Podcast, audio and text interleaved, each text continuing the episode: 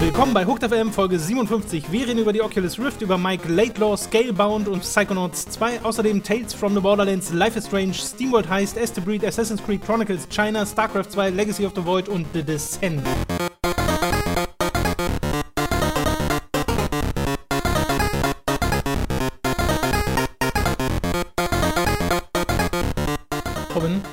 Ja. glaubst du, dass man für 700 Euro plus Versand ein Lichtschwert bekommt?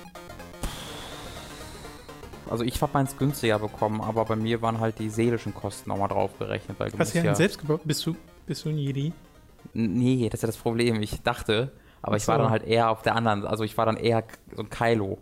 Also ich habe hab voll den Kylo in mir gefunden. Das war Mhm. halt die Scheiße, deswegen habe ich dann recht schnell auch wieder, als ich gemerkt habe, wie mir die Haare immer länger wuchsen, Ich wollte gerade sagen, das war diese Phase, von gibt's Genau, habe so ich dann das Fotos. Laserschwert recht schnell wieder weggeworfen, natürlich. Okay. Und ich habe mich ständig geschnitten, weil das auch so links und rechts rausging und ich das nicht wusste. Wird man von Star Wars-Fans nicht immer gekröppelt, wenn man Laserschwert sagt statt Lichtschwert? Lass uns, lass, das, doch- das ist doch eine Idee. Lass uns doch ausschließlich Laserschwert sagen in dem ganzen Podcast. Falls auch ihr wissen wollt, wie man ein Laserschwert baut, geht auf patreon.com slash Ja, stimmt. Da kriegt ihr bestimmt irgendwann mal eine Anleitung. Kommt Bestimmt. zusammen mit dem My Little Pony Video. Ja, ja, ja. Wir reden über den Preis der Oculus Rift. Das war, das wurde quasi kurz nach dem letzten Podcast enthüllt, mehr oder weniger. Dass das Ding nämlich 599 US-Dollar kostet. Da kommt ja dann noch in den USA pro Staat die Steuer dazu Mhm. und der Versand. Und bei uns kostet es, äh, es waren 699 Euro. Mhm. Und da kommt noch der Versand dazu von so 50 oder so. 741 Knapp- knapp sind es 50. mit Genau, Versand. 741. Was eine Menge Geld ist äh, Mhm. und glaube ich über dem liegt, was viele Leute geschätzt haben. Vor allem, weil es ja auch mal irgendwann gesagt wurde, dass das so im Bereich des Dev-Kits liegt, ein bisschen drüber. Das war so das, was man. 300, vermutet also er hatte sogar mal die Zahl 350 genannt Genau. in dem Also 350 hat, glaube ich, auch das Dev-Kit gekostet. Ach, okay. Und ich glaube, alle haben so gerechnet, ja, es wird schon noch ein bisschen drüber liegen, 100 Dollar oder sowas. Ja.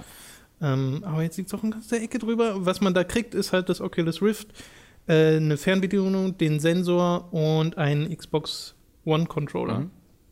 Und das für 700 Euro, 740 Euro, ist mir persönlich zu viel. Noch. Nee, also ich weiß gar hm, wir wissen ja alle, ich weiß jetzt halt nicht genau, was da technisch halt drinsteckt. Ich habe einen Oculus Rift selbst noch nie benutzt. Äh, deswegen ist es jetzt schwierig, da was zu sagen, aber ich, ich, es ist mir zu viel Geld dafür zu bezahlen, aber ich weiß nicht, ob es zu viel für das Produkt ist. Ähm, weil ich kann mir schon vorstellen, dass die da kein Geld mitmachen, weil es immer noch eine Plus-Minus-Rechnung äh, ist oder, ähm, weiß nicht, vielleicht sogar Minus machen. Das hat ja Paul Malaki selbst gesagt, dass sie damit kein Geld machen, ob man dem jetzt glauben will oder nicht. Äh, muss man dann sehen. Ähm, also ich bin, ich bin eigentlich ganz, ganz froh darüber, dass sie den Weg gehen, so, zu sagen, wir wollen jetzt nicht irgendwie hier Kompromiss machen und da einen Kompromiss machen, sodass wieder alle abgeschreckt werden von, von VR, sondern wir gehen hier all out und wenn das bedeutet, dass wir eben das für 700 Euro bezahlt, äh, verkaufen müssen und eine kleinere Zielgruppe ansprechen, dann ist das halt so. Ähm, das finde ich, glaube ich, eigentlich ganz gut, auch wenn es mir natürlich den Kauf verwehrt. Es ist ja so ein bisschen, glaube ich, auch das, was Paul Malaki gesagt hat, was so der Grund ist, weshalb es mal günstiger werden sollte und Mhm. jetzt teurer ist, dass halt die Technologie besser geworden ist. Und ich meine, wir sehen es ja in elektronischen Produkten ständig, dass die halt mega viel kosten, wenn sie neu rauskommen.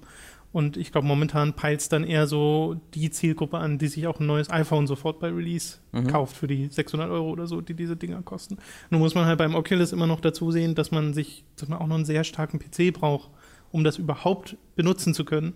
Und das ist halt, es ist kein in sich geschlossenes Gerät sozusagen. Und das, Ja, ich, ich glaube auch, ich weiß gar nicht, ob der iPhone-Vergleich so passt, weil das ist ja schon was, also wenn ich mir überlege, das benutzt du ja immer. Ne? Du bezahlst da ja irgendwie 700 Euro für etwas, was du immer benutzt Mhm. und äh, wo du es damit ähm, halt äh, begründen kannst. Beim Oculus Rift wird es wahrscheinlich eher so zweimal die Woche sein. Ähm, und da ist natürlich der Nutzen, Ja, äh, Nutzkosten nochmal eine ganz andere Geschichte. Das ist halt kein Alltagsgegenstand, Nee. äh, wie es das iPhone ist. Deswegen ähm, ist es da halt schwieriger, das dem gemeinen Menschen von der Straße wirklich zu begründen, warum das so viel kostet Ja. oder warum das sich lohnen sollte. Es ist halt was für Enthusiasten ähm, und ich meine, die haben ja auch schon durch den äh, ursprünglichen Kickstarter jetzt diese Einheit für 350 Euro quasi bekommen. Aber ich weiß gar nicht, wie die äh, Awards waren damals. Wenn du, ja, also nur mal zu erklären, wenn du im ursprünglichen Kickstarter genug Geld gegeben hast, um das erste Dev-Kit zu bekommen, dann bekommst du auch die fertige Version. Und das, waren ja, das war ja viel weniger. Ich weiß nicht, wie viel das war. War deutlich weniger, aber wie viel weiß ich jetzt auch nicht. Genau, aber das ist echt ein schöner Move. Ähm, und ich glaube, sowohl das als auch, dass sie das jetzt durchaus machen, dass sie das eben sagen, wir verkaufen das für 700 Euro und für 600 Dollar, ähm, ist damit verbunden, dass sie eben die Unterstützung von Facebook haben und nicht sofort Geld machen müssen. Das heißt, ohne Facebook glaubst du, wäre es noch teurer? Nee, ohne Facebook wäre, glaube ich, wäre es sehr viel günstiger, aber auch sehr viel äh, technisch äh, schlechter. So. Ich glaube, da hätten sie eher gesagt, wir müssen die Kosten runterziehen, um, unbedingt, sonst rentiert sich das nicht. Ich hätte ja gerade gedacht, dass die Kooperation mit einem Mammutunternehmen wie Facebook dazu führt, dass das Ding eher günstiger wird, weil die das halt subventionieren können mit mhm. dem ganzen Geld, das Facebook hat. Und das ist ja nun mal nicht wenig. Äh, dass sie da halt sagen können, und Facebook wäre auch eine Werbe- oder ist ja auch eine Werbeplattform, mhm. wenn die gesagt hätten, das Ding kostet 400 Dollar oder 400 Euro ähm, und das dann überall auf Facebook zu sehen wäre, hätte ich erwartet, dass das halt viel mehr zu diesem initialen Boom führen würde. Jetzt müssen wir mal gucken, es scheint sich ja, also mal abgesehen davon noch eine Ebene, die dazu kommt, ist, dass ja nur eine bestimmte Anzahl von Oculus Rift hergestellt werden in der ersten Welle und die sind schon ausverkauft. Und die zweite Welle ist wahrscheinlich auch schon nah dran ausverkauft zu sein oder wird dann auch mhm. ausverkauft sein. Das heißt, selbst wenn es günstiger gewesen wäre, würden immer noch nur recht wenige Leute am Anfang eine Oculus kriegen, weil halt nur so viele März hergestellt das, werden können. Ich, ne? Genau so, so ungefähr. Ist die erste, die erste Lieferung, die zweite kommt dann im April und so weiter geht es dann. Ähm, ich glaube halt, das macht Facebook jetzt schon. Ich glaube, das ist jetzt schon der Fall. Ich glaube, wenn, wenn Facebook nicht dabei wäre und die diese Version des Oculus Rift, wären es wahrscheinlich eher 900 Dollar oder so gewesen oder 800 Dollar. Das, kann, das ist natürlich pure Spekulation. Ja. Ähm, aber wenn sie halt sagen, wir machen damit kein Geld, dann kann ich mir das sehr gut vorstellen. Und ich glaube, der ähm, äh, Mark Zuckerberg hat doch auch mal was gesagt von, dass es zehn Jahre dauern würde, bis das so ein Alltagsgegenstand ist und dass sich das so wirklich rentiert mit Oculus. Ähm, ich glaube, das war irgendwie der Plan, dass ich in zehn, zehn Jahren. Jahre? Ich habe irgendwas damit, dass ich. Also wenn ja, es zehn Jahre waren, dann ist es ganz schön blöd. Nee, nee, nicht, nicht, dass sie etabliert, sondern dass es sich, glaube ich, rentiert, monetär. Aber ich, das ist so eine Zukunft, das ist halt eine Zukunftsinvestition, die Firma sein sollte. Ähm, aber nehmt das mit einem äh, Big, Big Grain of Salt, wie ja. wir so schön sagen, ähm, und googelt da selbst nochmal nach, damit würde ich jetzt nicht zitiert werden wollen. Ich bin gespannt, was jetzt die Konkurrenz bringt. Sony Einmal, VR und Vive. Ich möchte mal genau da meine offizielle Schätzung abgeben. Ich glaube, dass PlayStation VR äh, 4,99 Dollar wird und äh, Vive 6,99 Dollar. Das Vive noch teurer wird als die Oculus. Genau, weil Vive hat ja noch, äh, dass du dich dabei rumrennen kannst. Das geht ja beim äh, äh, Oculus Rift nicht. Und immer wenn ich mir halt Artikel durchlese, wo Versus äh, Oculus gegen Vive äh, steht, ist es halt immer so, dass Vive das High-End-Produkt ist und Oculus im Vergleich noch ein bisschen mhm. ähm, weniger ja, fortschrittlich daherkommt. Ähm, und deswegen kann ich, und das kommt halt aus so einer Sektion von HTC, wo wirklich Hardware High Class gemacht wird und Valve, die ja auch Kohle haben. Deswegen, ich kann mir vorstellen, dass die einfach all, noch all-outiger gehen. Heute ist der Tag der Anglizismen ähm, als, äh, als Facebook mit Oculus und die eher zu 6,99 Dollar schielen. Und PlayStation, die werden wahrscheinlich eher auf den Massenmarkt mit PlayStation 4 zielen und werden wahrscheinlich 4,99. Vielleicht kriegen sie ja sogar auf 4,50 oder so.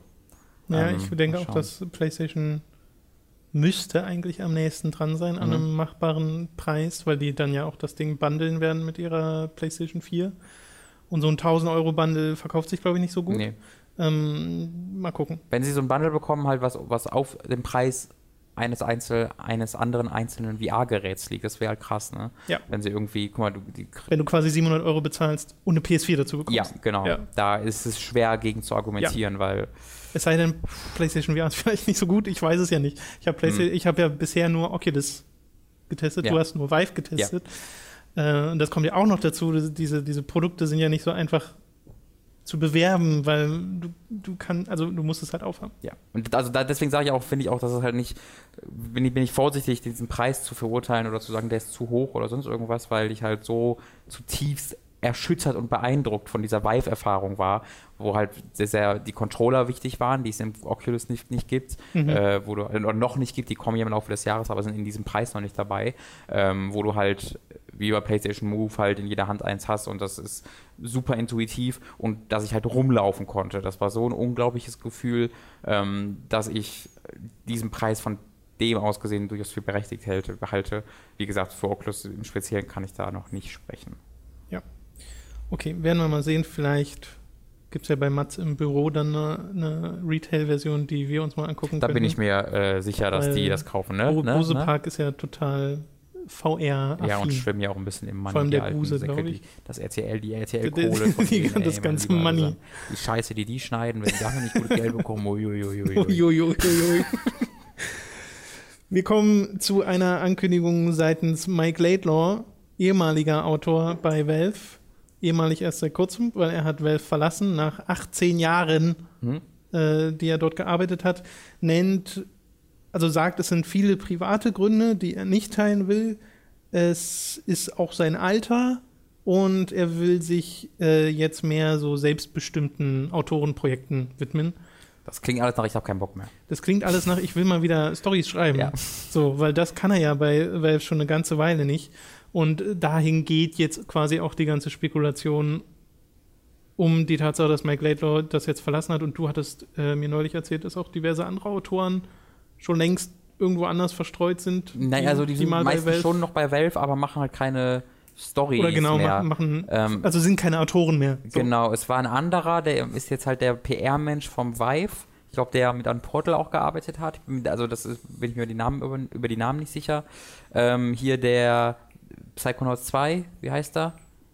Der hat auch, auch an Portal gearbeitet hat und arbeitet jetzt an äh, Psychonauts 2. Der Mhm. macht halt Comics und Psychonauts 2 ein externes Projekt. Also es gibt, und einer macht irgendwie Dota-Sachen, Item-Beschreibungen. Es ist ganz, ganz tragisch, was für unglaublich talentierte Schreiber die haben, was eben, eben durch Portal vor allen Dingen, aber auch mit den Dialogen, die zwar sehr zurückgenommen, aber trotzdem äh, toll sind von äh, Half-Life und Half-Life 2. Mhm. Vor allen Dingen Half-Life 2 zähle ich dazu.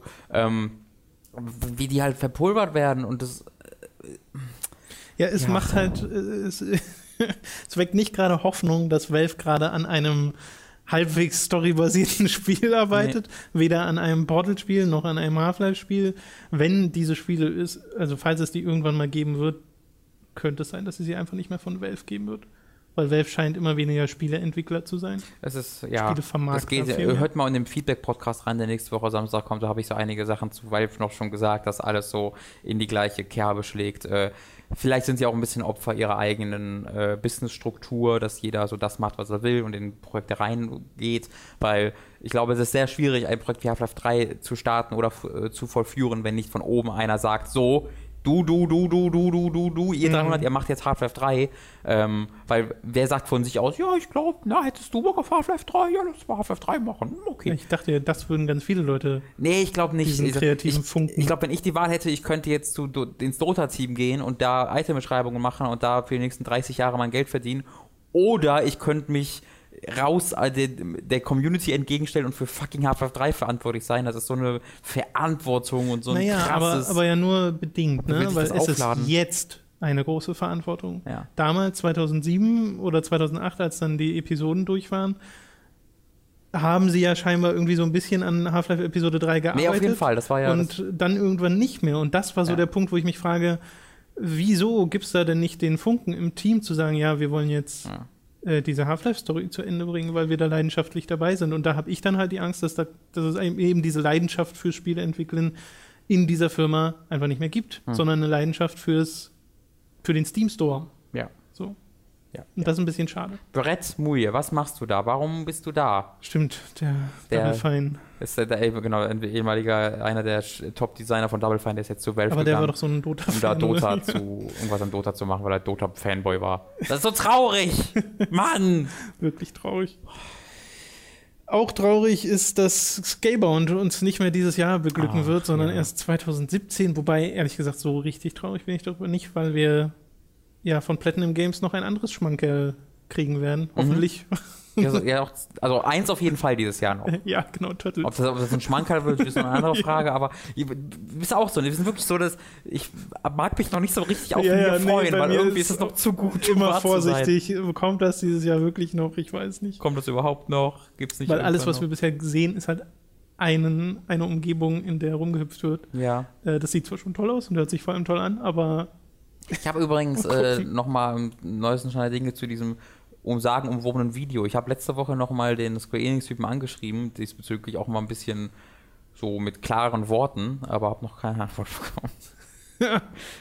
ja, das ist ein bisschen komisch. Ja, deswegen ist doof. Ja. Vielleicht, weil er schon gecancelt wurde und, und ihm gefeuert, und er gefeuert wurde. Das ist möglich. Hoffentlich nicht. Bessere News: äh, Psychonaut 2 ist finanziert worden. Fett. Ja. Fünf Tage bevor es äh, zu Ende ist, die Kampagne. Das wird es also geben und da bin ich sehr glücklich drüber, denn Psychonauts ist ein großartiges Spiel. Weißt du, wie äh, FIG funktioniert? äh, die äh, Plattform, wo das halt gemacht wurde, sind diesen 3,3 Millionen die Investitoren, sind die da reingezählt? Weil ich Mhm. glaube nicht, oder? Ich glaube, das, was du jetzt dort als Betrag hast, ist wirklich halt nur der Community-Betrag Okay. Und da drauf gerechnet kommt dann Okay. noch das, was Double Fine dazu gibt, Nee, das, klar. was die Investoren dazugeben. Aber ich meine, du kannst ja über die Website Investor werden. Ähm, und ich frage mich, ob das auf der Website gezählt wird in diesem Betrag. Ich glaube nicht. Ich glaube auch nicht, aber ich war mir auch nicht sicher. Ich glaube, das ist wirklich nur das Crowdfunding. 3,3 Millionen hört sich auf jeden Fall realistisch an, dass das äh, Double Fine und Ja. Psychonaut-Fans Ich habe ja bisher alle aktuellen Folgen von Death Plays geguckt. Mhm. Auch gerade die letzten Mal mit Jason Rubin waren sehr aufschlussreich. Und da erfährst du ja auch immer so die Budgets dieser alten Spiele. Und Jack and Dexter hatte, glaube ich, ein Budget von 18 Millionen oder 19 Hm. Millionen US-Dollar. Und das setzt das Ganze halt immer wieder in Perspektive, wenn man sich überlegt, okay, was macht ihr jetzt? Ihr macht jetzt für 3,3 Millionen. Also machen sie natürlich nicht für 3,3 Millionen, weil sie ja von Anfang an gesagt haben, da kommen noch andere Sachen dazu, weil sie dazu Ja. kommen müssen, weil ein Spiel ist halt einfach scheiße teuer. Äh, das Ich glaube, ich, ich, glaub, erwarte hatten- jetzt kein großes, episches Megaspiel. Also ich glaube, sie waren bei 20 Millionen, das, was sie gesagt hatten. Das, hat, Das glaub, klingt halt realistisch. Ich glaube, es hatte damals Tim Schäfer gesagt, äh, als er sagt, wie viel er braucht, Mhm. äh, um, brauchen würde, um das zu machen, als es noch Theorie war. Ähm, und es gibt ja dieses Pie, man könnte es im Grunde ausrechnen, weil es ja so ein Pie-Chart gibt, wo die quasi, Ja. ich weiß nicht, was prozentmäßig ist, aber wo man sich ganz gut ausrechnen könnte, wie viel dann das insgesamt wäre, wenn diese 3,3 Millionen diese eine Teil wären. das wäre auch das, was ich erwarten Ja, so würde. an 15 bis Budget. 20 Millionen würde ich schätzen und das ist dann Mhm. halt ein schon, also ich, wenn ich mir angucke, was die mit irgendwie 3 Millionen gemacht haben mit Broken Age, kann, können Wobei sie das schon was. waren, ja, war ja auch mehr zum Schluss. Bitte? Das war doch auch mehr zum Schluss, was da Nee, reingeflossen sie haben halt die eigenen Sales noch äh, von Teil 1 benutzt, aber ähm, bin ich trotzdem optimiert, einfach, einfach von der von den Production Ja, also- Values her. Ich weiß halt, dass Double Fine inzwischen erfahrener geworden ist, weil ich glaube ja niemand bestreitet, dass äh, die Broken Age Finanzierung jetzt vielleicht nicht ganz so lief, wie sie sich das gedacht haben, Mhm. weil sie halt Probleme hatten und die sind ja total öffentlich, diese Probleme allein schon in äh, der Dokumentation und daraus zu lernen und ähm, schon von Anfang an klar zu machen, okay, die Finanzierung geht so und so und so und es reicht nicht, drei Millionen über Kickstarter oder ähnliches einzunehmen. Mhm. Und äh, das, das, muss, das muss man sich halt immer wieder bewusst werden, weil ja auch so Sachen wie Shenmue Mhm. über Kickstarter finanziert wurden. Und wie viel hatte das? Fünf, halt, sechs? Ja, es war schon Sechs, ziemlich ich viel. Es war ja so ein. Kickstarter äh, Ja, mega, genau, mega wollten- Hit. Es wär, hätte 10 gebraucht, um ein richtiges Ja. Shenmue-Spiel zu werden. Äh, oh, das gibt Hate. Uiuiui. Ja, aber selbst das Aber stimmt halt ja so. nicht. Selbst 10 Millionen ist für ein. Nee, nee, aber das haben die gesagt. Genau. Also ab 10 Millionen wird es irgendwie so halb Shenmue. Ja, Und jetzt wird es wahrscheinlich. Ach komm, ich will. Nee, ich tue es mir nicht wieder an. ja, es, ja. Nee, ich, sag- weiß, die Skepsis ist, glaube ich, Shenmue total und Sega-Fans, leg dich nicht mit ihnen an. Sie sind weird und komisch und verrückt. Okay, so viel dazu. So viel zu den News. Wir kommen zu den Spielen, mit denen wir diese Woche gespielt haben. Ich habe Sachen nachgeholt. Zum einen Tales from the Borderlands, wo ich ja irgendwie mitten in Episode 2 steckte und während Episode 2 mir immer wieder dachte, nee. Ja, also Episode 2 war, finde ich, auch das Schwächste. Und äh, dann kam Episode 3 und ich dachte mir, oh, es macht ja richtig Spaß. Also es ist wirklich ein mega lustiges Spiel geworden ab Episode 3 und wurde dann auch teilweise einfach spannend, äh, weil die Story halt gut ist. Und Charaktere sind die größte Stärke dieses Spiels. Also wirklich, geht, so geht es dir ja auch, ist mein Lieblings-Borderlands-Spiel. Ja, auch ganz ohne Zweifel. Äh, weil klar macht das Ballern in Borderlands äh, 2 Spaß. Äh, und ich mochte auch da schon die Charakterisierung und die Witze. Aber jetzt hast du halt viel mehr von der Charakterisierung und den Witzen. Mhm. Und das, finde ich, tut dieser Welt total gut, weil die äh, Welt in Tales from the Borderlands am interessantesten wirkt von allen Spielen. Auf jeden Fall. Und so Charaktere wie Fiona oder Gortis oder Loaderbot, das sind halt einfach, wie die Roboter schreiben können. Also die Borderlands-Macher haben, oder in dem Fall jetzt ja Telltale, haben wirklich ein Talent dafür, Leute anzuheuern, die Roboter schreiben können, weil Claptrap soll ja immer nervig sein, aber Ja. ich fand den auch immer lustig. Äh, und Ja, jetzt haben sie Loaderbot und Gortis und die sind einfach also auch im Zusammenspiel großartig. Ja, ich finde, also ich fand, ich Claptrap, ich habe tatsächlich äh, Pre-Sequel ja mal so zwei Stunden, drei Stunden gespielt, habe da Claptrap als Charakter genommen gespielt. und da ging mir so auf den Sack, so hart auf den Sack dabei, dass ich aufhören musste. Das kann ich mir Ähm. aber auch eher vorstellen, weil du ihn halt die ganze Zeit Ja. hörst und Claptrap funktioniert nicht, wenn du ihn 100% hast. Beziehungsweise bedingt, weil ich habe ja zum Beispiel Poker Night 2 gespielt von Mhm. äh, Telltale, wo Claptrap mit äh, ein paar anderen illustren Charakteren am Tisch sitzt und Poker spielt und das hat wieder super funktioniert. Ja, also für, ich, ich, wollte also für mich ganz persönlich, ich finde hat Loaderboard und God ist nochmal eine ganze Ja, Ebene. ja, nee, also äh, dem würde ich zustimmen. Okay, interessanter. Ähm, und ja, ich würde, ich würde sehr viel lieber ein Borderlands-Spiel, Borderlands 3 von Telltale-Autoren sehen. Ähm, weil das sind ja schon verschiedene Autoren. Da war natürlich dann äh, Gearbox bei, um Sachen abzunicken, weil ja auch für die Hauptstory relevante Dinge passieren in Tales from the Borderlands. Ähm, aber geschrieben war das ja schon von, von Telltale. Ähm, und ich habe ja meine Lobeshymne schon Ja. hier verlautbaren lassen. Ich war da völlig begeistert von und es nutzt dieses Episodenformat ganz großartig, indem es das so zu, zusammenlaufen lässt am Ende, wie so kaum ein anderes Spiel dieser Art vorher. Ähm, spielmechanisch meine ich. Das ist alles so schön, wie du wie die Sachen aus den anfänglichen Episoden Effekte haben und was für einen spürbaren Effekt sie haben. Das ist da könnte sich ein anderes Episodenspiel dran ein Beispiel nehmen. Ja, also ich fand das auch klasse am Ende. Wie gesagt, die ersten beiden Episoden, da muss man sich so ein bisschen durchbeißen. Da war ich noch nicht so ganz drin, aber Episode 3, 4, 5 sind wirklich, also so gewesen, dass ich sie hintereinander weg durchspielen wollte. wo man auch, finde ich, immer komplett so eine Spannungssteigerung Ja, merkt. wird also das immer wird besser. immer, genau, es wird immer besser bis Ja. zum Ende hin. Ähm, und das ist, ist eine ziemliche Leistung für diese Art Spiel, äh, ein gutes Ende zu machen, weil Borderlands, wer weiß es noch vom ersten Teil, da war das Ende eines der größten Schwächen, weil du halt immer, ja, nee, du musst halt den Vault suchen und dann öffnet sich der Vault und dann ist da ein Monster drin und dann ist das Spiel halt vorbei. Was willst du mit diesem Ende groß machen? Borderlands 2 hat ein bisschen was versucht, aber war jetzt auch nicht mega krass in, dem, in den Belangen. Ähm, und die haben es halt echt geschafft. Und zwar in dem nicht der Vault selbst das die Hauptfokus war, obwohl er eigentlich der Hauptfokus der Story war, aber du, das Ende war so gut wegen den Charakteren und wegen was ihnen passiert ist und wie sie darauf reagiert haben. Und das ist einfach wunderbar. Yep. Für mich das beste Telltale-Spiel. Tatsächlich. Mm, ich weiß, dass. Weiß ich Äh, nicht. ja, ich habe dann jetzt halt schon ein paar Walking Wochen Dead gehabt. hat schon, Walking Dead ist schon schwer schon krass. Ich habe halt tatsächlich genauso emotional reagiert wie bei Walking Dead. Ähm, ja, tatsächlich. Also emotional gepackt hat es mich kaum. Boah, ich von war- Borderlands, ich war nur immer am Lachen. Echt, ja? Weil es ja auch seine, mit seinen emotionalen Momenten witzige Sachen macht. Ja, auf jeden Fall. Aber ich, das, das, das, das, das für mich eine der größten Stärken, dass es mich so Okay. emotional richtig mitgenommen und ich wirklich so devastated war an einem Punkt am Ende, ähm, wie das auch in, in Walking Dead war. Nur, dass auf die anderen Seite dann immer noch genauso gelacht habe, wie, wie Mhm. du halt auch. Und dass es diese beiden Dinge für mich so großartig kombinierte, das war so eine der größten Stärken. Life is Strange habe ich auch nachgeholt. Genau, das, äh, Äh, das war die Anspielung gerade, falls ihr die nicht verstanden habt. Zwinker, zwinker. gestern fertig gespielt. Das hat mir wiederum von Episode 1 an eigentlich sehr gut gefallen, weil ich, also nicht eigentlich, es hat mir sehr gut gefallen, weil ich diese, dieses Szenario und die Atmosphäre, die Life is Strange aufbaut, grandios finde. Ja. Das ist wirklich ein sehr kleiner Ort, den man sehr intim kennenlernt Mhm. in Life is Strange. Und das ist halt dieser Campus und halt Arcadia Bay, der ganze Ort im Mhm. Endeffekt, in dem äh, das Spiel spielt. Und ich mag total die Charaktere, die dort gezeichnet werden und den Weg, den diese Charaktere gehen.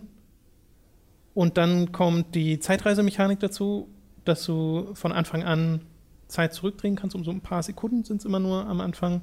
Ähm, und das fi- finde ich ziemlich super, weil sie sich dort ein Limit setzen mit dem, was man mit Zeitreise machen kann. Mhm. Das heißt, du kommst nie in eine Situation, in der du zu viel irgendwie darüber nachdenkst und dann geht es total kaputt, sondern es sind sehr klare Regeln. Sie ha- haben sich dadurch beim Schreiben der Story limitiert, bis Episode 3 und 4 und 5 dann Mhm. noch kommen, ähm, wo sie mit der Zeitreise noch einen Schritt weitergehen und zwar genau den gleichen Schritt, den der Film The Butterfly Effect gegangen ist, den Fun Fact Robin, Dani und ich am äh, Samstag Mhm. äh, nochmal geschaut haben. Mhm. Und Robin und ich haben den seit zehn Jahren oder so nicht mehr Mhm. gesehen. Es war, es war eine, also ich glaube, wir haben da, das war so eine bindende Erfahrung auch. Ja, ja, ja. Es ist, wir haben sehr viel gelacht. Äh, jedenfalls, äh, das ist so der Punkt, bei dem Life is Strange die Story für mich nicht mehr so ganz funktioniert. Ich finde, die Charakterstory funktioniert bis zum Schluss, aber die übergreifende Geschichte, alles, was dann so übernatürlich ist, das ist so, das, du verlierst halt dramatisches Gewicht, wenn du weißt, dass deine Charaktere in der Zeit zurückreisen können. Mhm. Und zwar relativ frei, relativ. Ja.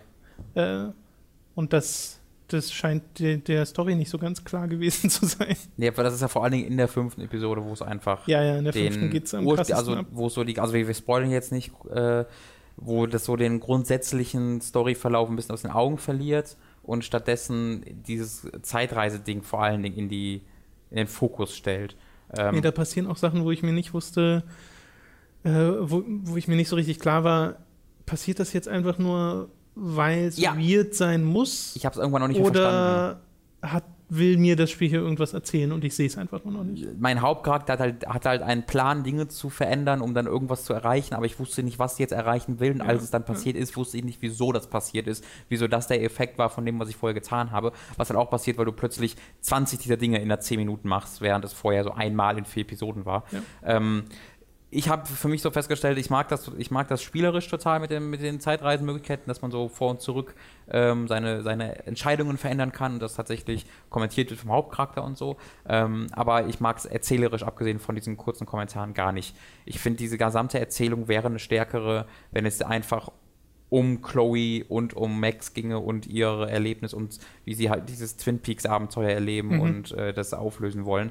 Ähm, wäre der Fokus darauf gewesen, statt auf dem Tornado, der, der, den, der dann auch noch das Dorf zerstört und du seit Episode gesehen. 1 klar ist. Also Genau, da das fängt ist an. das Erste, was Ja, ihr ja. seht in Episode 1, dass Kein Spoiler. ein Tornado kommt, um die Stadt zu zerstören.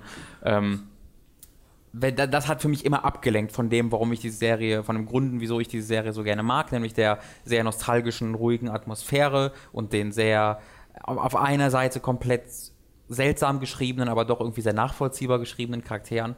Ähm, und das ging einfach für mich zu oft davon weg.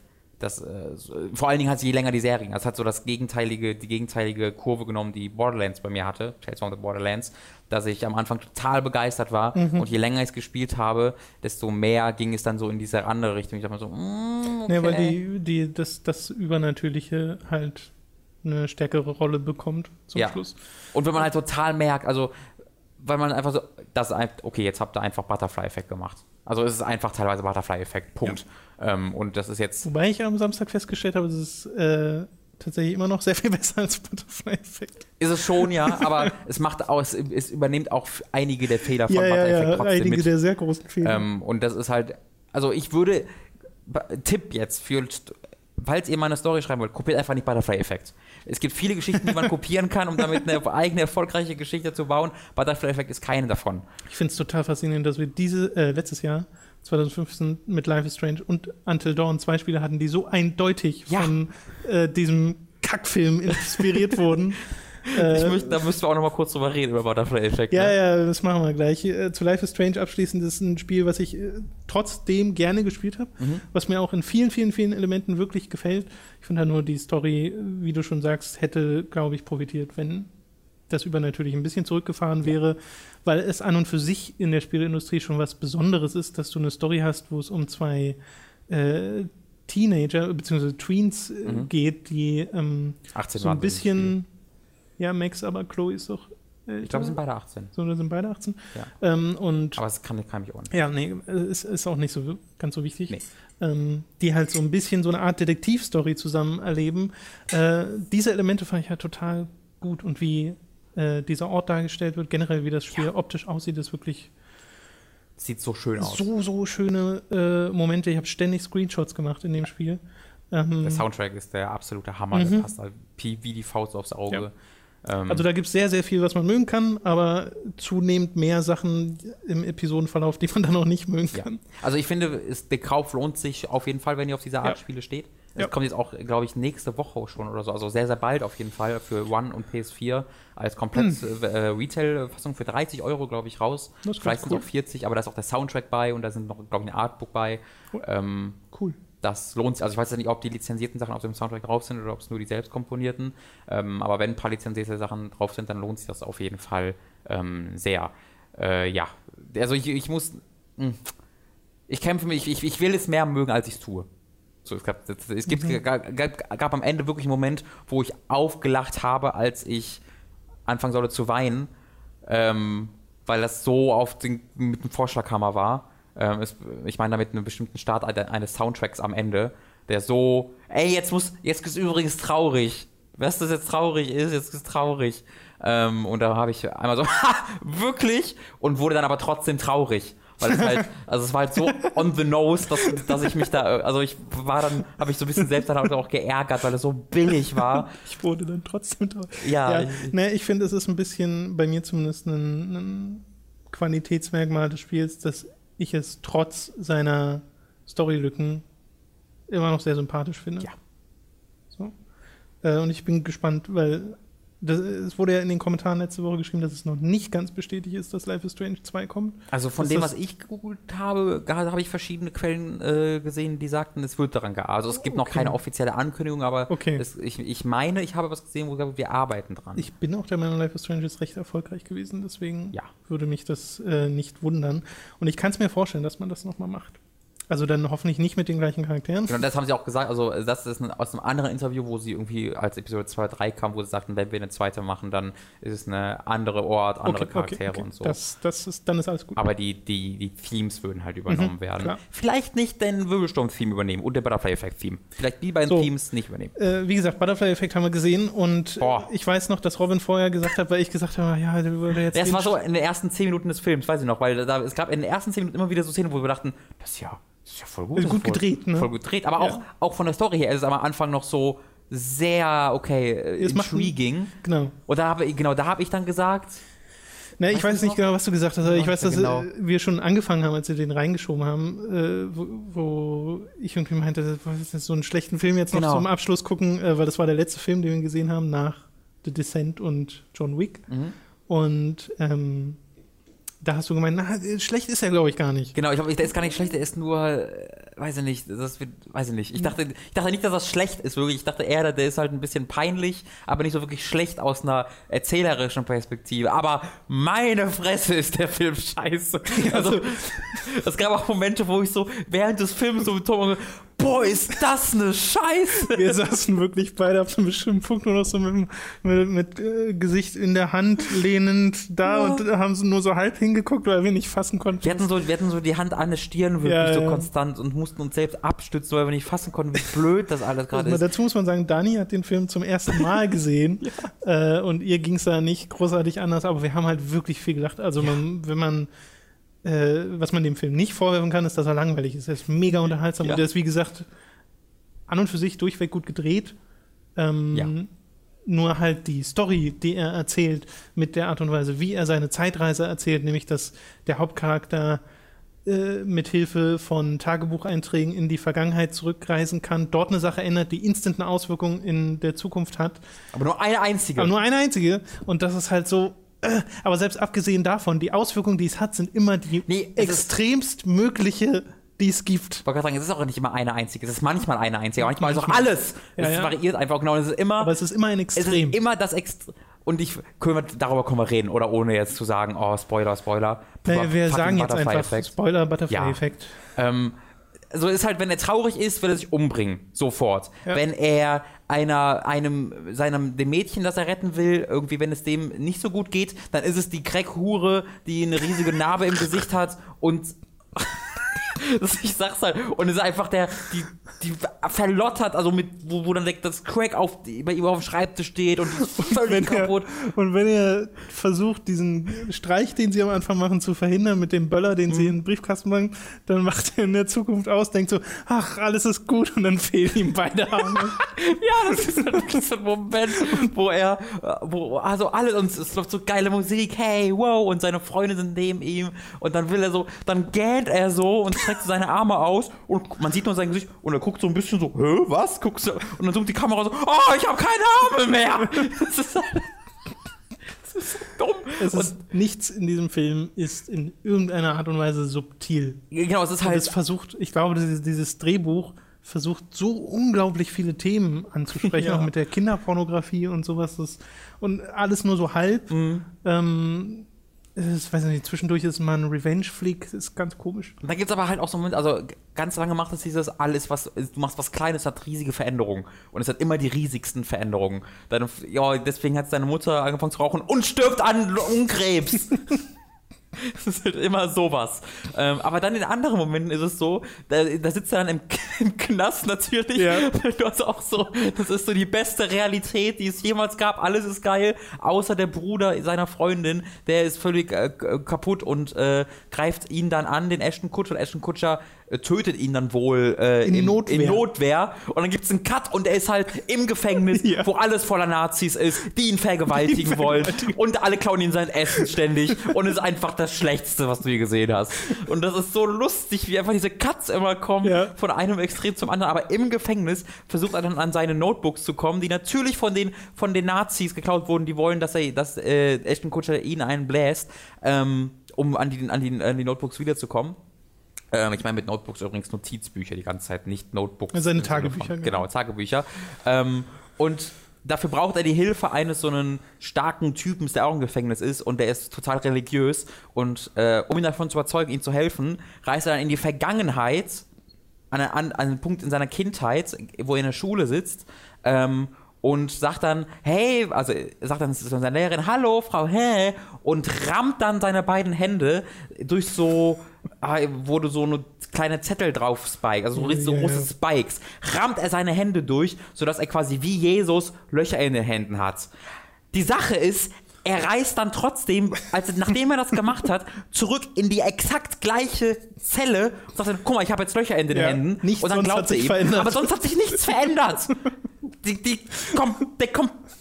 Weißt du, der macht so kleine Sachen, alles verändert sich, aber dann sagt er seiner Lehrerin, hallo, ich ramme jetzt Löcher in den Händen, aber trotzdem ist er genau zu diesem Zeitpunkt in der Zukunft wieder gelangt. Dieses übrigens- Drehbuch ist was so übrigens- dumm. Was an der Stelle übrigens genau das Gegenteil vom Butterfly-Effekt ist, wo Ja, einfach eine, das kann man das wir einfach vergessen. Ach, stimmt. Wir haben ja Aktion ganz viele Reaktionen.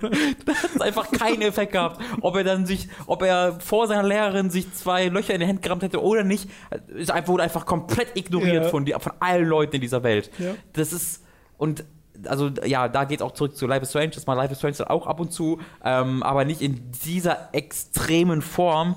Ähm, und dann gibt es halt am Ende einfach, sagt er, okay, ich kann's, kann's, hat er keine- seine Notizbücher nicht mehr, seine Tagebücher nicht mehr und dann entscheidet er sich einfach dazu, okay, ich kann es jetzt aber auch mit Home, mit Home Movies, Stimmt. mit, mit Filmen von früher. Jetzt gucke ich mir die Filme an und kann dann dahin zurückreisen. Zufällig ein Projekt auf dem Boden steht. Richtig, da steht einfach ein Projekt auf dem Boden von seinem äh, Psychiater und dann sperrt er sich da ein und guckt sich schnell so ein Home-Movie an und reist dann dahin zurück.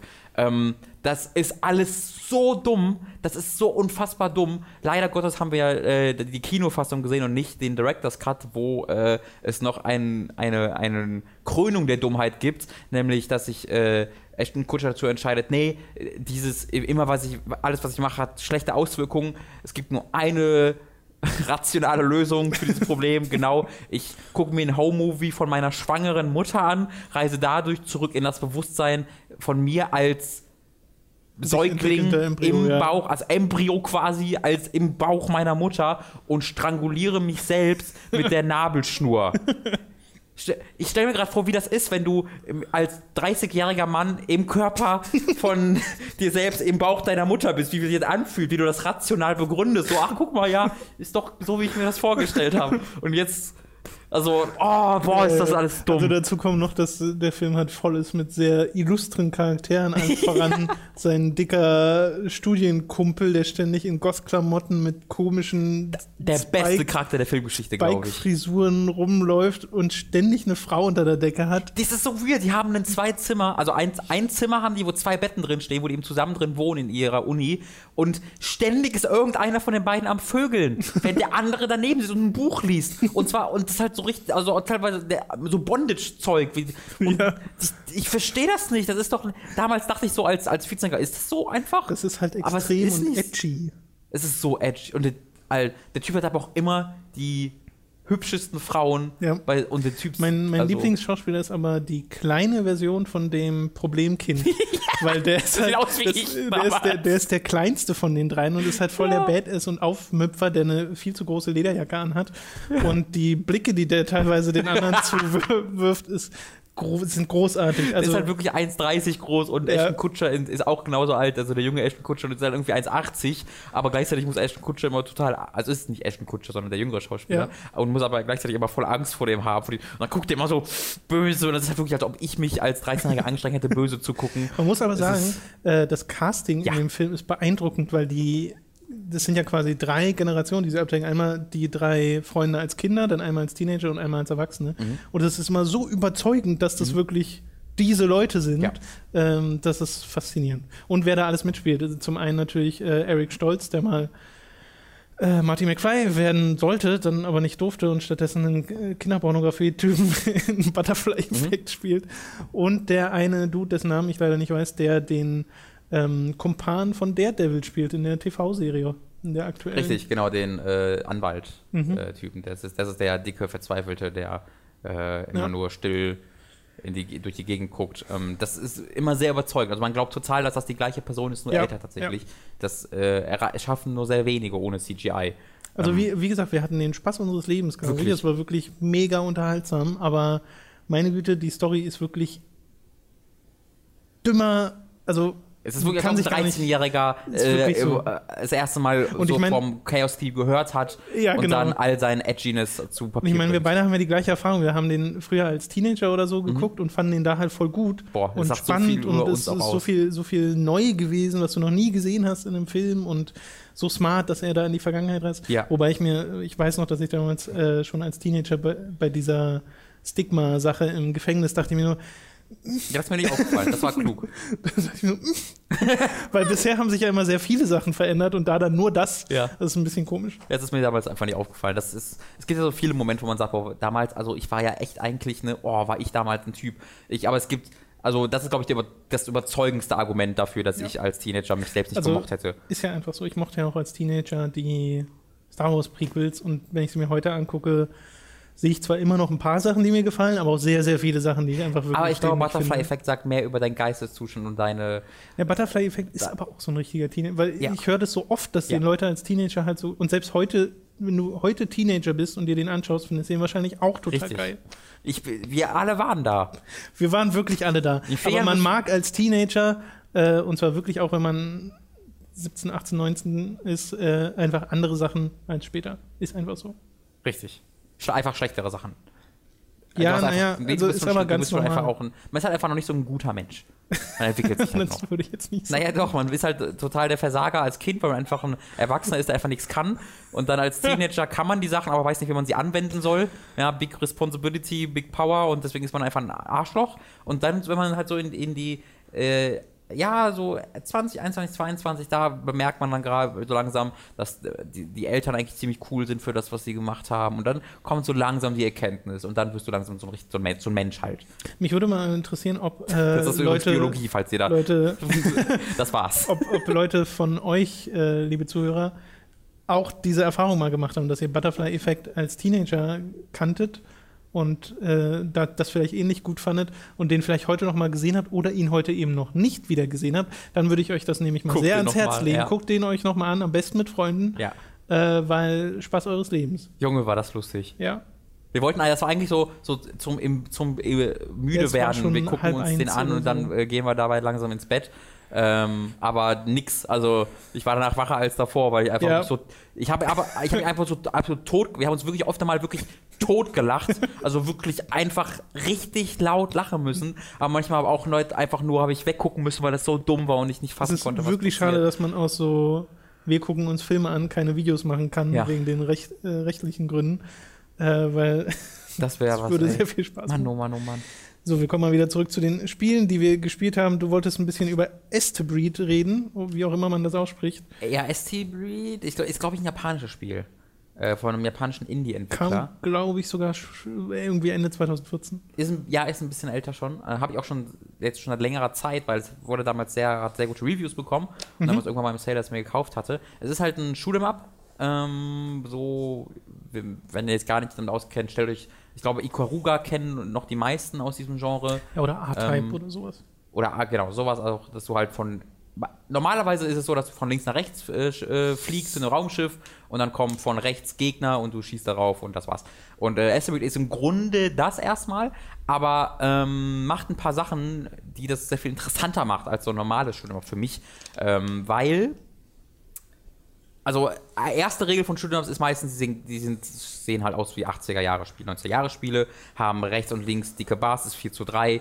Ähm, so ist es meistens, wenn du ja, heute ja. aktuell so ein Ding kaufst. Und das ist halt das komplette Gegenteil von dem, was Esterbreed macht. Nämlich es ist unglaublich gut inszeniert, es sieht äh, jetzt nicht unglaublich gut aus, aber es sieht schon ziemlich gut aus. Aber es hat verdammt viele Kamerafahrten. Die Kamera ist mal hinter dir und du schießt so, dann ist sie links, rechts. Mhm. Äh, die Gegner kommen von überall. Es gibt da keine wirklich statische Kamera, die einfach irgendwo steht, sondern sie bewegt sich ständig. Am Horizont explodieren Sachen. Die Gegner haben unglaublich viele Partikeleffekte, die überall rumfliegen. Äh, es ist einfach sehr beeindruckend grafisch und du weißt gar nicht, wo du hingucken sollst. Einfach überall alle Sachen explodieren.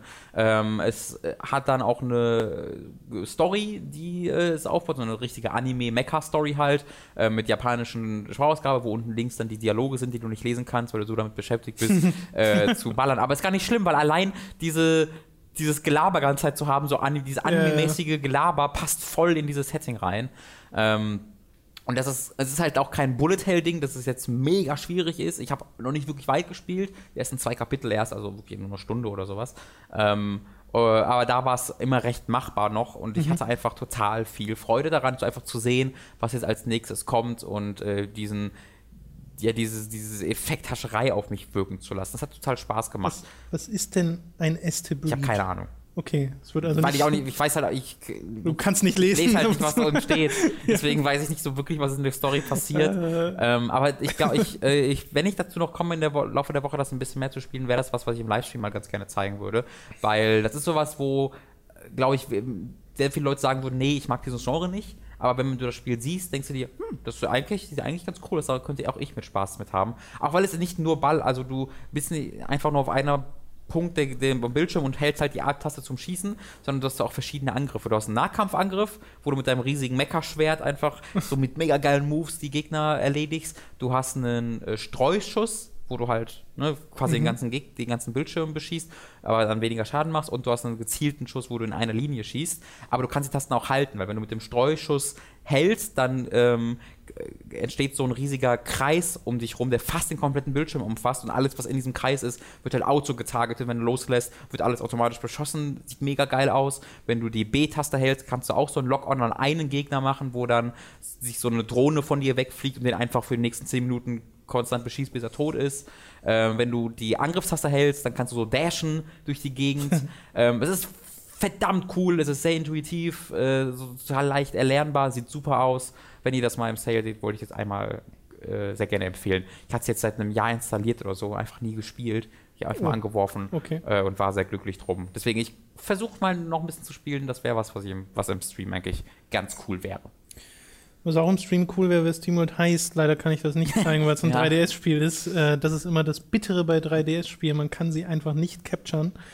Äh, zumindest nicht ordentlich. Weil ist so denn nur auf Kamera 3DS drauf? Also ja, noch schon. Okay. Äh, SteamWorld heißt, spiele ich jetzt gerade, bin schon ein paar Stunden drin.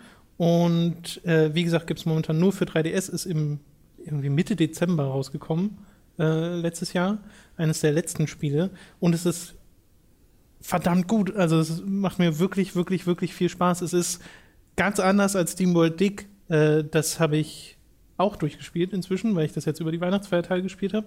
Das geht ja aber auch nur vier Stunden oder so.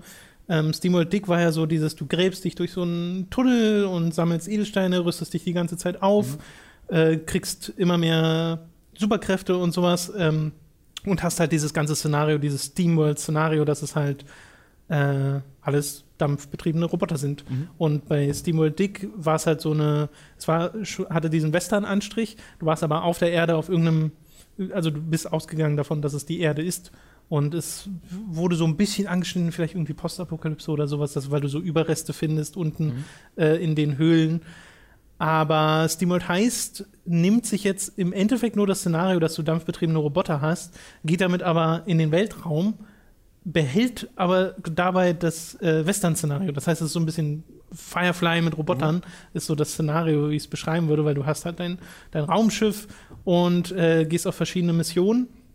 äh, alles wieder in 2D, eine 2D-Perspektive. Nur das Spiel ist ein komplett anderes, nämlich ein 2D, eine 2D-Version von XCOM im Mhm. Wesentlichen, dass du verschiedene äh, Charaktere hast, die deine Einheiten darstellen mit verschiedenen Fähigkeiten und Equipment, dass du ihnen gehen kannst, zum Beispiel eine Granate oder äh, verschiedenste Arten von Waffen, von Snipern, Schrotflinten, Raketenwerfern und so ein Zeug.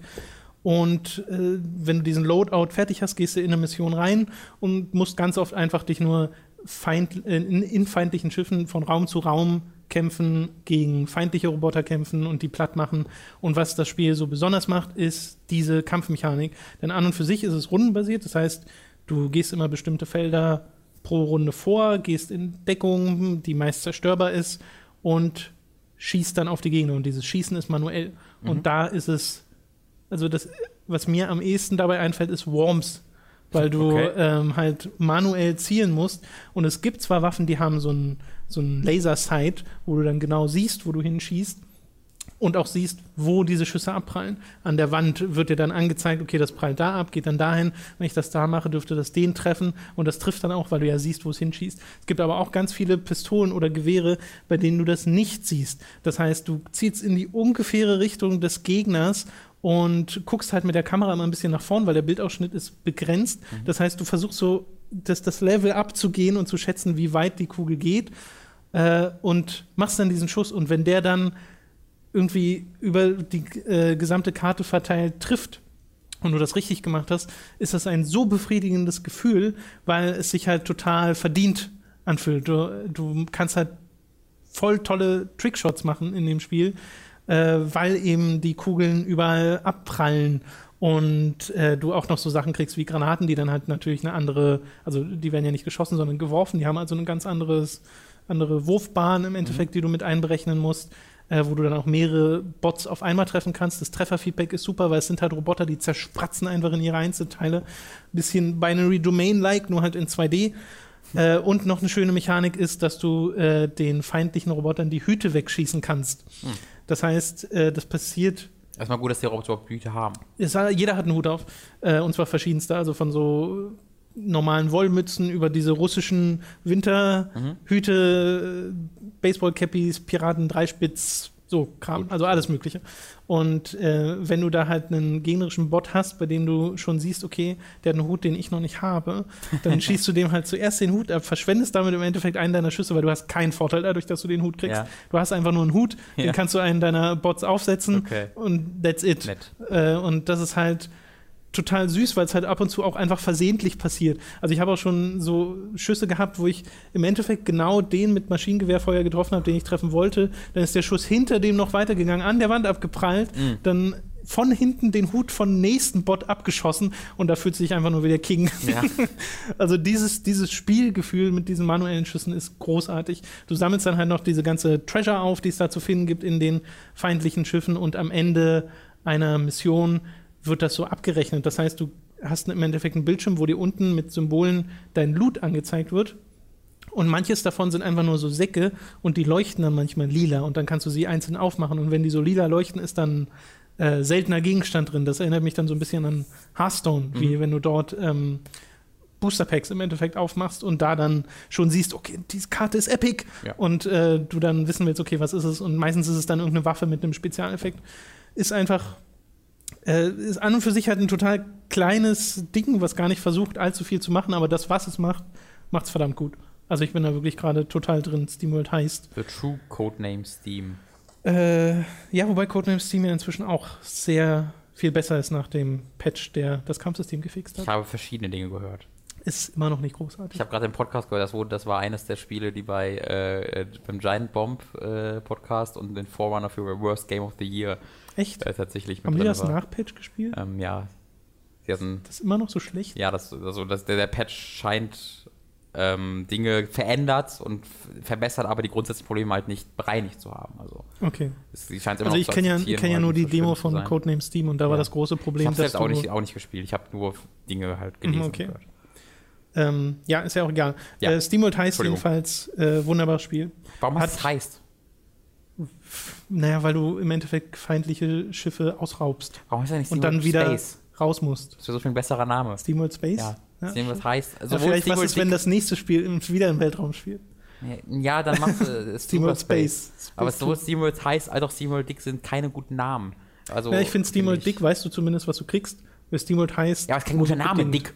Nee, natürlich nicht, aber ja, SteamWorld ist an und für sich, also ich finde schön, dass okay. sie sich, dass sie sich da quasi eine Franchise draus machen, dass ja. das zweite Spiel was komplett anderes ist. Mhm. Dass sie nicht gesagt haben, okay, wir machen das, was SteamWorld Dick gemacht hat.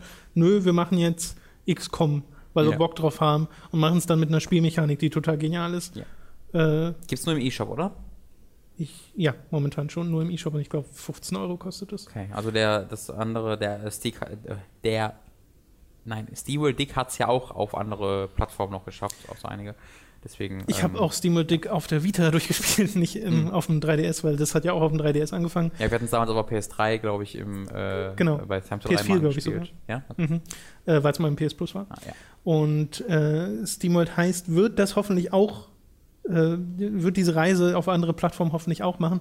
Weil, das muss man dazu sagen, äh, auf dem 3DS sieht das, also ich bin jetzt von SteamWorld Dick auf SteamWorld Heiß gegangen mhm. und das ist natürlich ein optischer Rückschritt, mhm. weil das alles viel schlechter aufgelöst. Ja. Und SteamWorld Dick hatte ja an und für sich einen voll schicken Artstyle und das sah in HD, äh, vor allem natürlich dann noch auf dem Vita-Bildschirm, äh, total geil aus. Und mhm. das tut es halt auf dem 3DS-Bildschirm ja. nicht wirklich. Nee, nicht. Äh, von daher, wenn das irgendwie für Vita oder PS4 dieses Jahr rauskommt, äh, würde ich mich sehr freuen. So viel dazu. Du hast Assassin's Creed Chronicles India gespielt. Ja. Ich habe äh, zehn Minuten auch mal selbst äh, Hand anlegen dürfen und habe gesehen, was für Probleme du mit diesem Spiel hast. äh, mega enttäuschend. Wirklich mega enttäuschend. Enttäuschend heißt ja, du hast jetzt eine Erwartungshaltung. Ja, ich hatte eine Erwartung. Also wir haben ja beide ich, äh, äh, Assassin's Creed Chronicles China nicht gespielt. Mhm. Was, äh, wann kam denn das raus? Oktober oder so? Ich weiß es gar nicht. Ähm, es nicht. kam jedenfalls nee, noch, letztes, noch früher, ich. Ja, es kam jedenfalls letztes Jahr raus und es war der erste Teil dieser 2D-Trilogie, ähm, die jetzt nach einiger Zeit ähm, mit einem Zeitabstand jetzt den zweiten Teil bekommen hat mit India. Äh, und der erste Teil kam damals nicht mega gut an, aber in Ordnung. Mhm. Also es war schon Leute, Leute gesagt haben, na, ist jetzt nicht so geil, aber kann man schon spielen. Ähm, und dann gab es aber halt diese große Pause und ich dachte mir, okay, das scheint anscheinend Kritik wahrgenommen worden zu sein beim Entwickler ähm, und da scheinen ein paar Veränderungen ähm, ja, am Mann gewesen zu sein. Und ich weiß jetzt, kann natürlich jetzt nicht sagen, ob diese Veränderung tatsächlich, mhm. ob es sie gibt, weil ich China nicht gespielt habe. Aber ich kann euch sagen, wenn es die Veränderungen gibt, sind sie keine positiven. Ich habe jetzt India so zwei bis, ja, ich würde so sagen, zwei, vielleicht auch drei Stunden gespielt. Eher zwei Stunden gespielt. Ähm, und ich bin, glaube ich, immer noch im zweiten Level oder im dritten äh, weil ich so oft einfach sterbe und festhänge und mit der Steuerung kämpfe und einfach so frustriert bin, dass ich einfach ständig wieder aufhöre und dann nach am nächsten Tag es nochmal probiere oder nach drei Stunden Pause nochmal probiere. Ich kann es einfach nicht länger am Stück spielen, weil ich ständig frustriert aufhöre. Ähm, es ist ein 2D-Spiel und ich hatte erwartet, dass es mehr ein Jump'n'Run ist. Dass ich halt die Kletterfähigkeiten der Assassinen, die ja ziemlich automatisiert vonstatten gehen in 3D, jetzt in diesen 2D-Welt ein bisschen ja, selbstgesteuert machen kann. Und dem ist auch erstmal so. Du springst selbst mit der A-Taste, ist jetzt nicht mehr automatisiert, du musst wirklich die Klettermanöver selbst ausführen. Ähm, aber das ist nie die Aufgabe. Die Aufgabe ist immer, du die Gegner, die einen Blickkegel in dieser 2D-Welt werfen, denen auszuweichen ähm, und halt oder sie alle umzubringen, ohne bemerkt zu werden und dann zum Ziel zu kommen. Also diese, das Klettern ist einfach nur Werkzeug für die Stealth-Mechaniken. Und die Stealth-Mechaniken sind der absolute Horror. Also der absolute Horror. Ähm, das fängt damit an, dass es alles ein 2D-Spiel ist, aber das auf mehreren Ebenen läuft. Es ist jetzt aber nicht so, dass es immer zwei oder immer drei Ebenen gibt, wie bei Little Big Planet oder sowas, sondern es gibt bestimmte Punkte im Spiel, wo du dann die Ebene wechseln kannst. Manchmal ist du eine Leiter, wo du dann nach unten drücken musst, um die Leiter runterzuklettern. Mhm. Manchmal kannst du nach unten drücken, um dich an eine Häuserwand zu lehnen und dann quasi an der Häuserwand nach oben zu klettern und dann an der anderen Stelle wieder in Haus rein zu sein. Das sind dann zwei verschiedene Ebenen aber du hast halt so ein quasi 3D-Spiel, aber eine 2D-Steuerung, sodass du nie weißt, muss ich jetzt nach rechts, links, oben oder unten drücken, um hier die Ebene nach oben oder unten zu wechseln. Ist das für den Charakter gerade unten? Weil manchmal kletterst du auch nach oben, aber die, die Ebene ist näher an dir, an, also an dir als Spieler dran. Sie ist halt äh, in der Tiefe mhm. näher bei dir. Deswegen würde ich da eigentlich denken, okay, ich muss nach unten drücken, um, wie, um zu mir zu kommen, weil ich quasi zu mir zeige, aber eigentlich muss ich nach oben drücken, um noch. Es ist mega verwirrend. Ich, ich weiß gerade nicht, ob das, äh, ob die Beschreibung. Vielleicht kannst du da glaube, besser? Ich glaube schon. Nee, nee, ich wollte gerade sagen, dass äh, natürlich kann man beschreiben, wie komisch sich das anfühlt, mhm. aber ich kann es am ehesten nachvollziehen, weil ich es halt mal kurz gespielt habe. Ja. Äh, und mir ging es genauso. Also das steuert sich einfach alles andere als intuitiv. Und ich finde, was noch dazu kommt, ist, dass die Art und Weise, die wie es mir visuell kommuniziert, was wo möglich ist, wie die Sichtkegel der Gegner sind mhm. und so. Das ist auch, also zum einen ist es hässlich, ja. weil das liegt halt, liegen halt so 2D-Elemente über dem ganzen 3D-Kram Ja. drüber und die sind nicht hübsch. Also diese Sichtkegel von den Gegnern sind so. Das sind halt die Assassin's Creed Interface Lichtkegel, diese zu futuristische, das aber jetzt nicht einfach nur Teil der Spiel ist, sondern es übernimmt teilweise einfach drei Viertel des Spielbildschirms, weil diese Lichtkegel so groß Ja, und und weit die überschneiden sich dann, es sieht siehst. einfach nicht schön aus. Genau, und also, sie sind auch nicht, also wenn die Gegner so nach oben und unten gucken, dann, dann snappt das so von oben nach unten, es ruckelt so von oben, es sieht einfach mega hässlich aus und es ist einfach total, also es ist einfach keine galante Lösung, um mir zu zeigen, ob wie, in welchem Gesicht, weil ich bin jetzt einfach so ein riesiger, fetter Kegel mitten auf dem Bildschirm gezeichnet wird. Es beißt sich total. Und so dadurch, dass sich die Steuerung nicht gut anfühlt, dass es mega schwammig alles ist und du nie genau weißt, kann ich damit interagieren, kann ich da rein, kann ich da nicht rein, ähm, hast, wirst du ständig entdeckt, unbeabsichtigt ähm, und bist dann quasi instantly tot. Also äh, die entdecken dich und dann kannst du, glaube ich, zweimal getroffen werden, aber dieses Kampfsystem ist so mega schwammig. Du hast immer noch dieses Kontersystem, aber dir wird nicht mehr angezeigt äh, durch einen, ein, irgendwie durch ein offensichtliches Zeichen, wenn die angreifen, sondern du musst quasi selbst beobachten, okay, ich glaube, das ist gerade ein Angriff und dann kannst du blocken. Aber gleichzeitig wirst du auch von oben beschossen direkt und es ist einfach das totale Chaos und du bist eh fast sofort tot, sodass es eigentlich immer bedeutet, wenn du entdeckt wird, ist es Instant Death. Ähm, und dann kommt eine 5-sekündige Ladezeit und dann bist du wieder am Anfang dieses. Das ist einfach mega frustrierend. Ähm, Ja, also ich glaube, Ja. wenn ihr, wenn ihr 2D Stealth haben wollt, dann schaut euch mal Mark of the Ninja an. Das Ja. ist von Anfang an sofort verständlich. Ja. Das kommuniziert klar visuell, was man machen kann. Äh, das war jetzt stilistisch einfach nicht ganz so meins, Mark of the Ninja. Mhm. Deswegen habe ich das nie so sonderlich angespielt, aber ich habe gesehen, wie die Spielmechaniken ineinander greifen und es war intuitiv. Und du hattest auch verschiedene Möglichkeiten, das so zu machen. Und da ist es immer. Genau, äh, es gibt immer eine Möglichkeit. Irgendwo steht ein Typ, sein Lichtkegel geht eine bestimmte, du musst eine bestimmte Sache Ja, machen, ja, ja, Äh, um, um den irgendwie zu erledigen. Wir hatten auch gestern einmal, wo, äh, am Samstag, wo ich bei dir war und du es einmal gespielt hast, da gab es halt einen Typen, der hatte einen gelben Lichtkegel, weil das ein anderer Gegner war. ähm, das war. Und, äh, Es Blick- war kein Kegel, es war ein Kreis. ein Kreis, plötzlich. genau. Bei dem war es kein Kegel, sondern es war ein Kreis, weil es einfach ein anderer Gegner ist und der guckt halt im Kreis offensichtlich.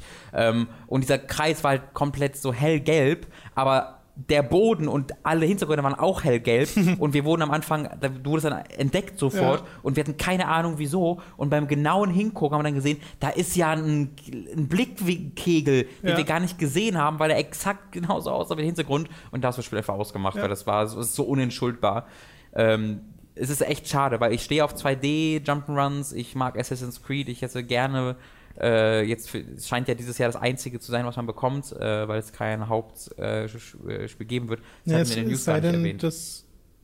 Ja, stimmt. Aber Ja. ich Es- glaube, das ist das schon eine offizielle News gewesen oder war das immer noch ein Gerücht? Nee, das ist aber Jason Schreier, der die letzten Der alles 15 leakt. Assassin's Creed auch geleakt hat, dem kann man doch vertrauen. Also, äh, das können wir mal kurz erwähnen. Assassin's Creed Empire wird das nächste, laut diesen Gerüchten, die wie gesagt noch nicht bestätigt sind, denen, die aber sehr glaubhaft sind, ähm, äh, soll in Ägypten spielen und es wird wirklich alles nochmal von Null auf, vom Grund auf neu entwickelt, ähm, von dem, Schon wie, es klingt wird.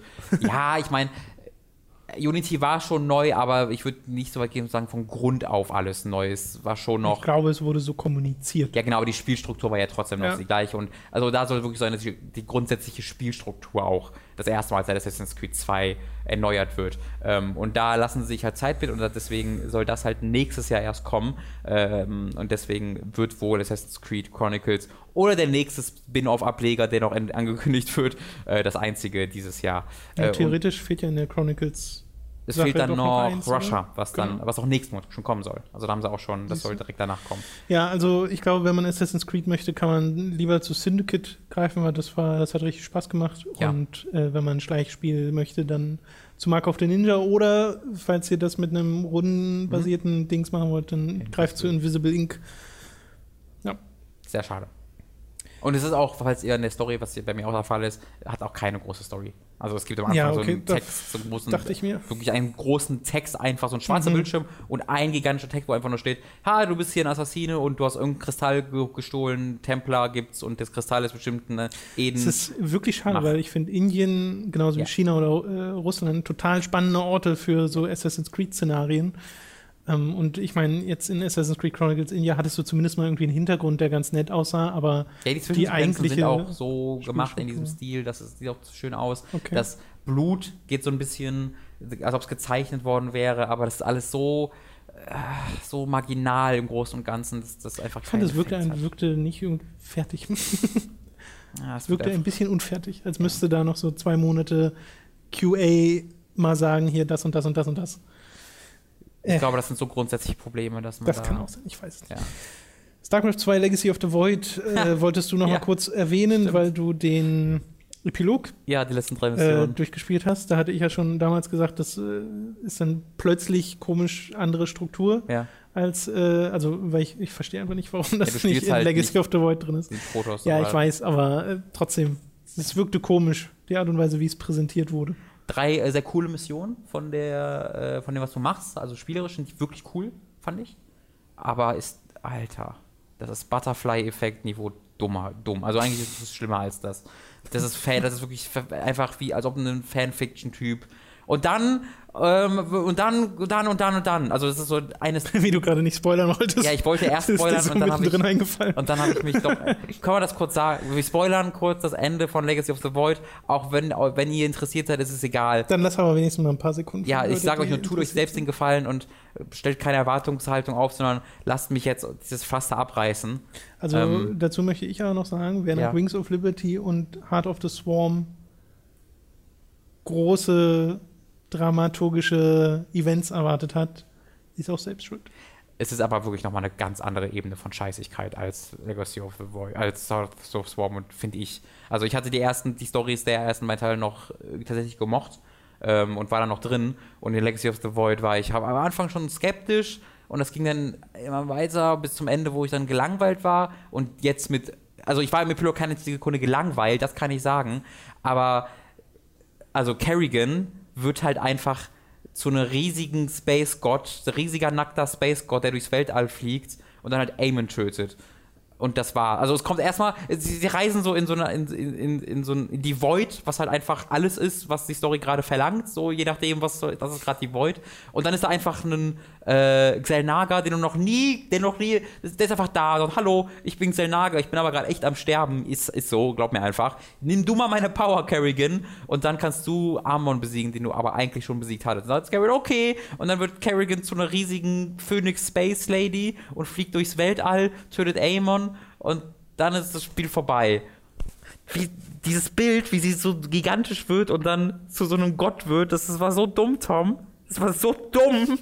Ich hatte da nichts dagegen. Also, Das war halt so Anime, also es war halt wirklich wie so ein schlechtes Anime an diesem Punkt geworden. Also ich fand wirklich das gut zu. StarCraft gepasst. Findest du? Ja. Aber das, Was, das mich, hat eher, was mich eher daran stört, ist, dass sie am Ende gesagt haben, okay, wir wollen jetzt trotzdem unser Happy, Happy, Happy, Happy Ending. Aber ich verstehe nicht, wie das zu StarCraft passt. StarCraft war nie bis zu Legacy of the Void dieses große, gigantische, du kämpfst gegen Götter, sondern es war immer, wie du hast hier drei Parteien, die politisch gegeneinander kämpfen und das war der Fokus. Das hat ja Heart of the Swarm und der schon beendet. Charakterfokus.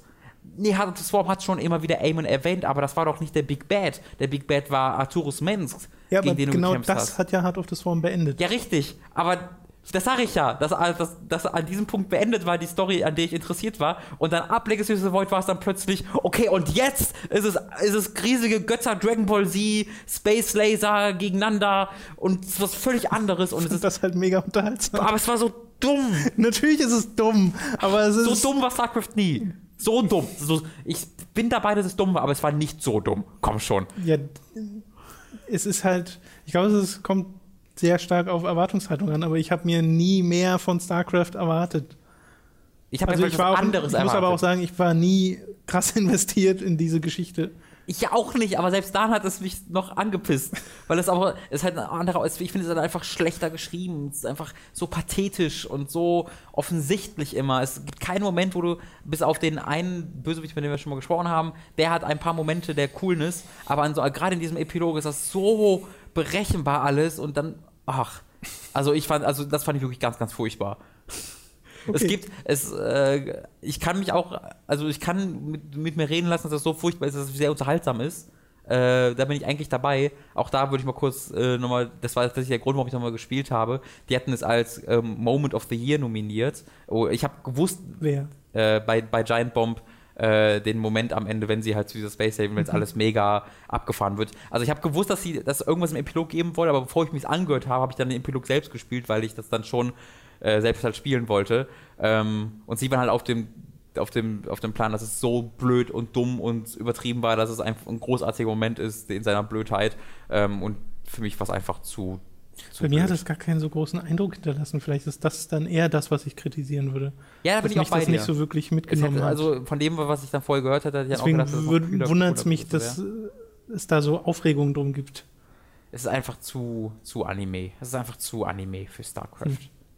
Also äh, so StarCraft-Fans, die bei StarCraft 1 schon dabei waren, äh, ich, ich kenne die allgemeine Haltung gar nicht von StarCraft-Fans gegenüber der Story von Legacy of the Void, weil ich mich damit nie beschäftigt habe. Also von dem, was ich gelesen habe, war es schon, ist es schon sehr, wird sehr stark kritisiert Okay. vom Writing. Aber das, das kann auch einfach selbsterfüllende Prophezeiung sein, weil man halt vorher wusste, es ist ein anderer Autor äh, und der kann ja nicht so Also gut sein. das, und das so. haben wir ja schon damals gesagt, dass die Schreibe ist halt einfach krass corny in Ja. äh, Legacy of the Void. Nochmal mehr als in Wings of Liberty und Heart of the Soul. Ja.